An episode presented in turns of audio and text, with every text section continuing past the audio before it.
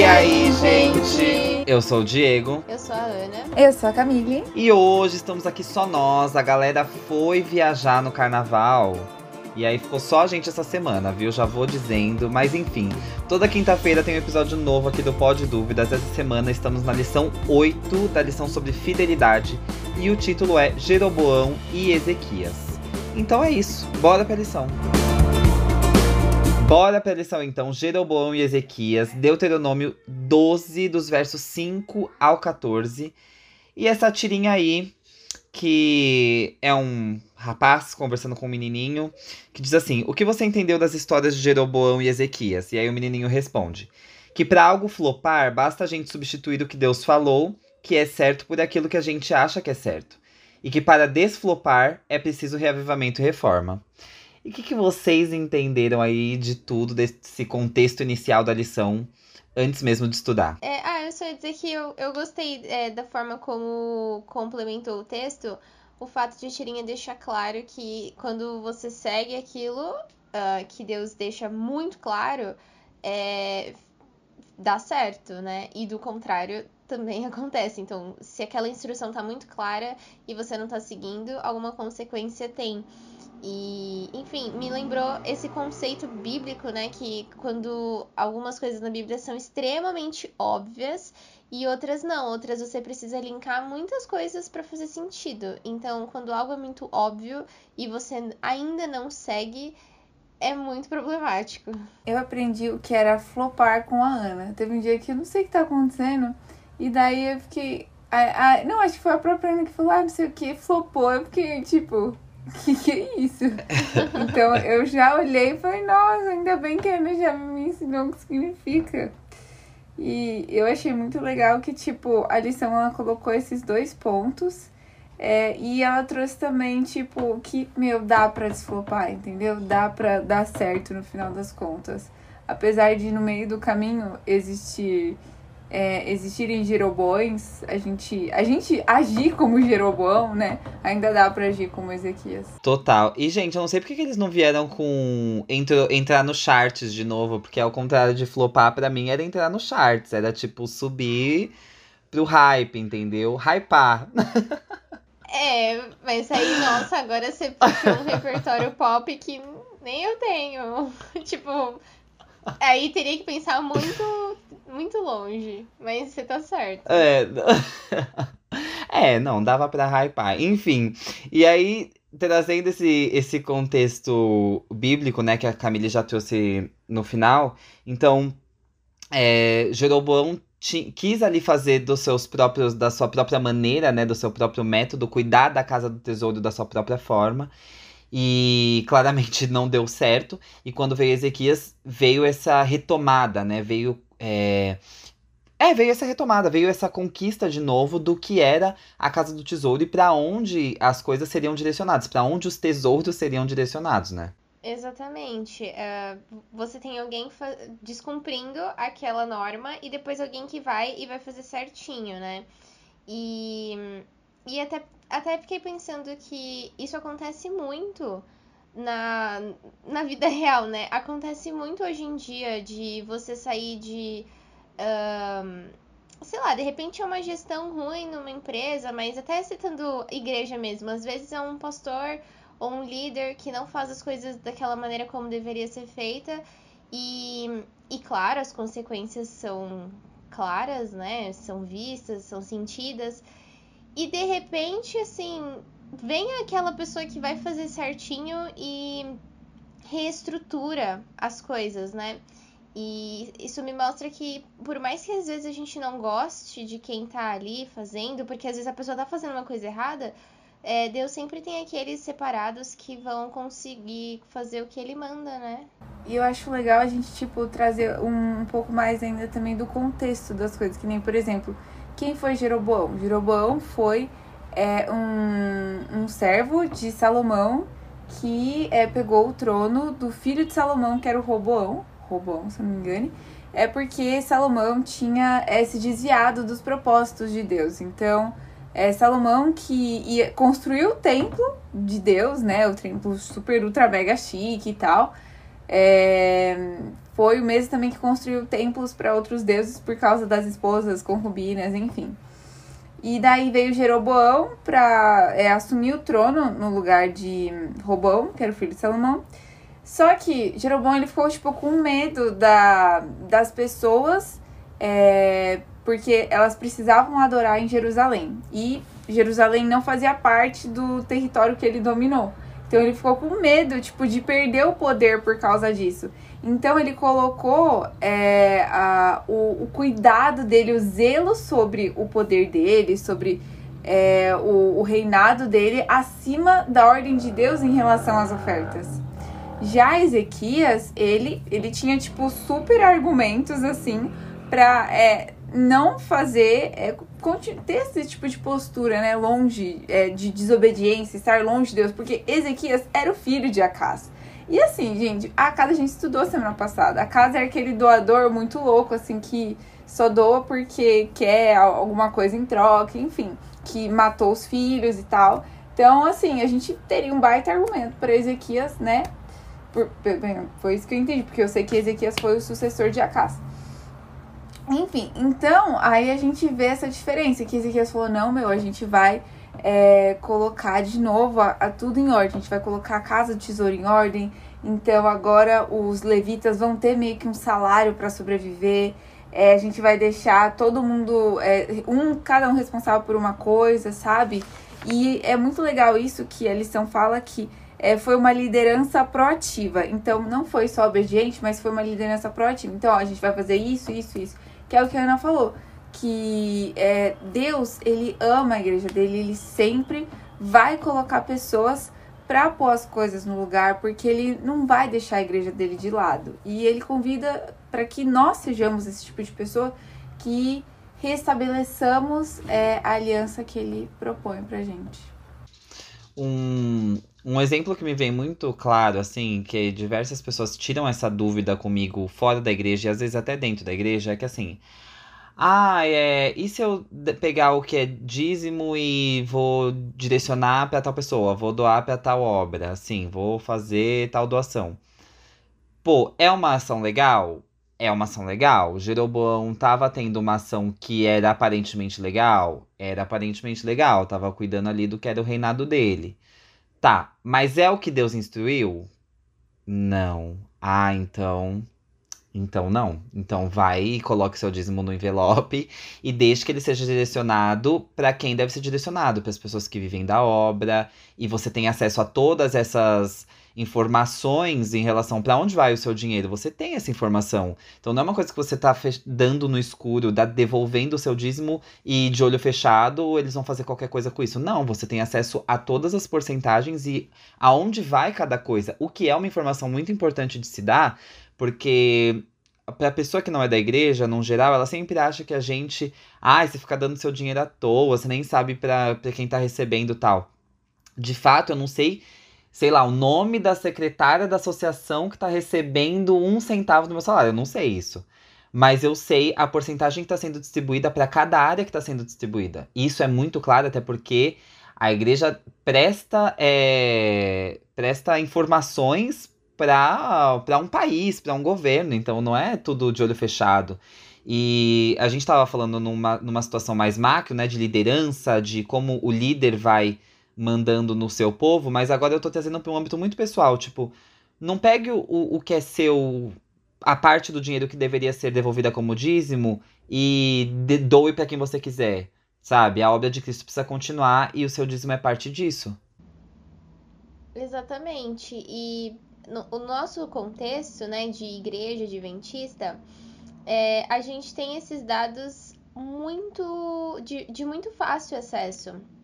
É, é, muito simples e qualquer, qualquer pessoa, é, qualquer membro pode ir na associação, por exemplo, marcar um horário e pedir para que tudo seja exposto. Então, eu acho isso super legal porque é, é extremamente transparente e, e às vezes me bate até uma dúvida: será que outras igrejas também são tão transparentes quanto a nossa? Não quer, não quer dizer que não haja, tipo, ah, não tem nenhum erro. Deve ter, em algum momento, deve ter algum erro, porque é uma igreja feita de seres humanos. Mas a transparência tá lá. Até por isso que tem uma auditoria, né? Pra, pra se tiver algum erro, ele ser encontrado. Exatamente, por isso que faz auditoria, né? É, e ainda bem que faz, e ainda bem que encontra, né? Se tem erros, ainda bem que encontra. Mas eu acho que esse, isso que você falou me lembrou algo que a lição comenta, que é aquele lance de Jesus falar que todas as, é, todas as regiões seriam contempladas com aquela oferta, com aquele dízimo, né? Com aquele recurso.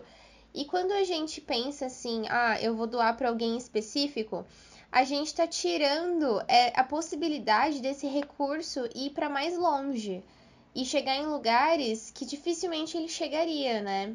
É, quando a gente tá mais próximo de pessoas que fazem missão, por exemplo, e eu tenho alguns amigos hoje que estão no campo missionário, você começa a entender a importância de devolver aquelas ofertas, mesmo que seja a menor oferta que você tiver, mas você começa a entender a importância e começa a ver o alcance é, dessa oferta que eu, Ana, jamais teria. Eu jamais conseguiria ir em, determinados lugares ou uh, construir um colégio ou dar alimento para uma criança que está naquela escola numa situação vulnerável, enfim. É, você começa a perceber como os dízimos e as ofertas realmente são importantes. Sim, e também a gente, tipo, não é quando você, sei lá, é, tira, porque você poderia doar para uma pessoa que está perto do seu lado, ao invés de fazer essa doação que Deus pede, né? Que Deus orienta. Quando você faz aquilo que Deus pede, que Deus orienta, não é como se você estivesse tirando da pessoa que está do seu lado, mas você está é, colocando nas mãos de Deus esse recurso para que alcance mais pessoas. Então, muitas vezes a gente pensa, ah, eu tô tirando do que eu tô vendo para é pa passar para alguém que eu não tô vendo. Poxa, mas tem uma pessoa lá do outro lado do mundo que tá fazendo a mesma coisa. Então, é, muitas vezes a gente só pensa, ah, eu, eu tô tirando aqui do, do meu próximo para dar para alguém distante. Poxa, alguém distante também tirou, é, tirou não, né? Mas assim, doou do dela para que é, alcançasse esse próximo que tá do seu lado e que a outra pessoa lá de longe não enxerga. Então, é, é muito interessante também a gente ver essa outra perspectiva de que não são só os recursos nossos que atingem outras pessoas, mas nós também, e as pessoas do, do nosso lado também usufruem dos recursos que outras pessoas que a gente nunca conheceu e nunca vai conhecer aqui nessa terra doam, né? É, isso vale a gente citar a questão de que, assim, é ter fé de que Cristo vai fazer o melhor com o recurso que ele tá te, te oferecendo, assim. É, Cristo vai direcionar da maneira que ele acha melhor. E, e se a gente tem fé o suficiente para isso, para crer, crer nisso, a gente devolve sem essa culpa de estar tá tapando os olhos, que não é a realidade, mas tapando os olhos para a pessoa do nosso lado, né? É... Bom, gente, partindo agora já para o final da lição, é, eu quero saber o que, que fica aí, ou o que, que vocês complementam que a gente não falou até agora é, de que forma essa lição atinge a vida de vocês ou que de que forma fica resumido para a vida de vocês. Eu achei legal uma parte da lição que vai falar sobre o reavivamento e reforma, né? E eu lembro que nós fizemos um vídeo a respeito disso. Se eu não me engano, tem um para reavivamento e um para reforma, né? E eu até então eu não sabia que a ordem dos fatores altera sim o resultado e que o reavivamento vem antes da reforma, né?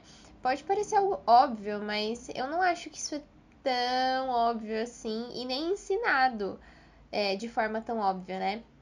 Mas uh, o que, que isso tem a ver com dízimos e ofertas, né? É, a gente tá numa realidade hoje extremamente materialista, consumista, um, a gente descarta tudo muito rápido e, e, e, compra de novo, e faz, e vai, enfim. É, a gente tem hoje uma movimentação é, de dinheiro surreal, assim. Que outra época a gente teve uh, essa movimentação tão rápida, essa possibilidade de, de comprar, de fazer tão, tão fácil, né?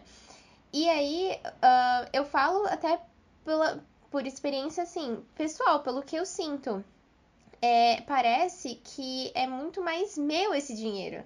e fica mais difícil me desfazer dele pensando que eu tô abrindo mão, porque estou mesmo abrindo mão de alguma coisa para dar esse dinheiro para o avanço da obra do evangelho. É, enfim. E aí, com o reavivamento e a reforma, e eu acredito que só dessa forma as pessoas vão começar a entender que existe uma prioridade, e essa prioridade é o avanço do evangelho. Então, só quando eu entendo que isso é prioridade, é que eu vou olhar para aquele recurso e vou falar: não, esse recurso que poderia ser usado em coisas muito legais aqui, é, para mim, aqui na Terra, ele seria mais importante na obra de Deus. E, e se não tivesse instrução clara para as pessoas, se a gente não instruir é, desde pequeno e reinstruir os adultos, né, e os jovens, não vai fazer sentido. Eles vão olhar para aquilo e falar, ah, mas tanto faz como tanto fez. E, não é assim. Eu acho que a instrução ela é super importante nesse assunto, senão você começa a relativizar tudo e pensa, ah, não, uma moedinha menos não faz diferença. E talvez não faça, mas não é aquela questão da moeda, né? É também aquela questão da intenção, do propósito, de viver uma vida de abnegação, enfim. Então eu acho que essa, essa questão do revivimento da reforma é super importante nesse assunto. Sim, eu gostei muito desse, desse ponto. E também é isso que a Ana disse, tipo, de intenção.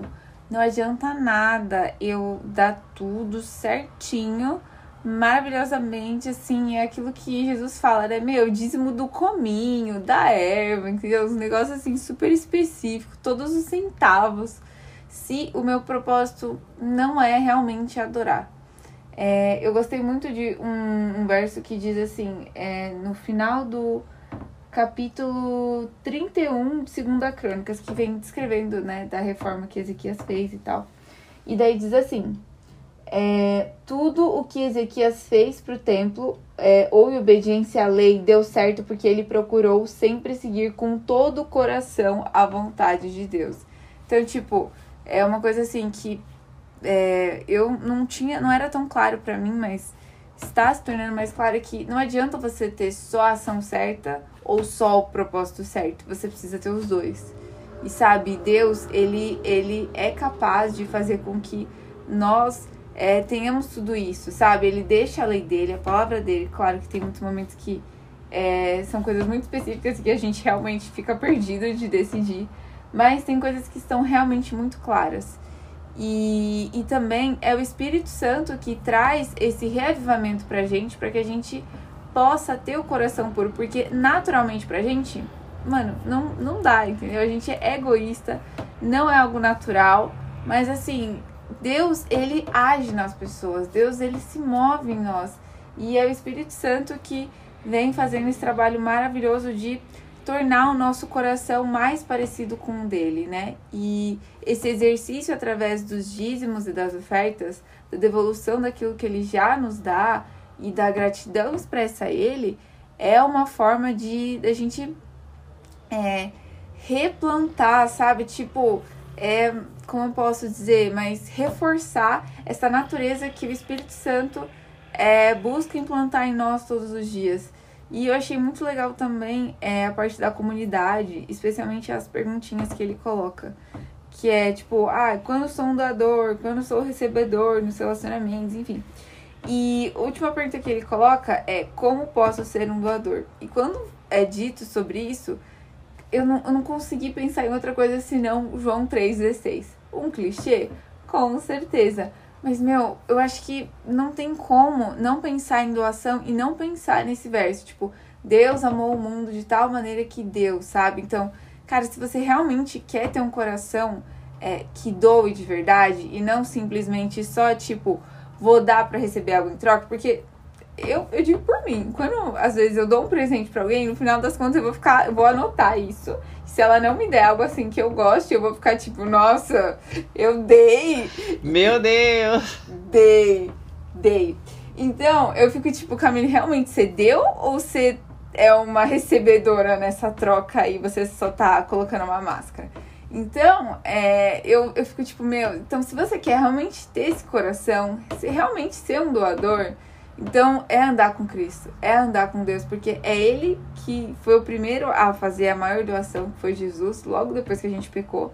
e ele ainda é a pessoa que nos guia para que a gente seja realmente os verdadeiros doadores e por isso adoradores. Boa, gente. Então é isso. Encerramos aqui a lição 8. Semana que vem, lição 9, a doadora confiante. O verso vai estar lá em 1 Reis 17, do 8 ao 16.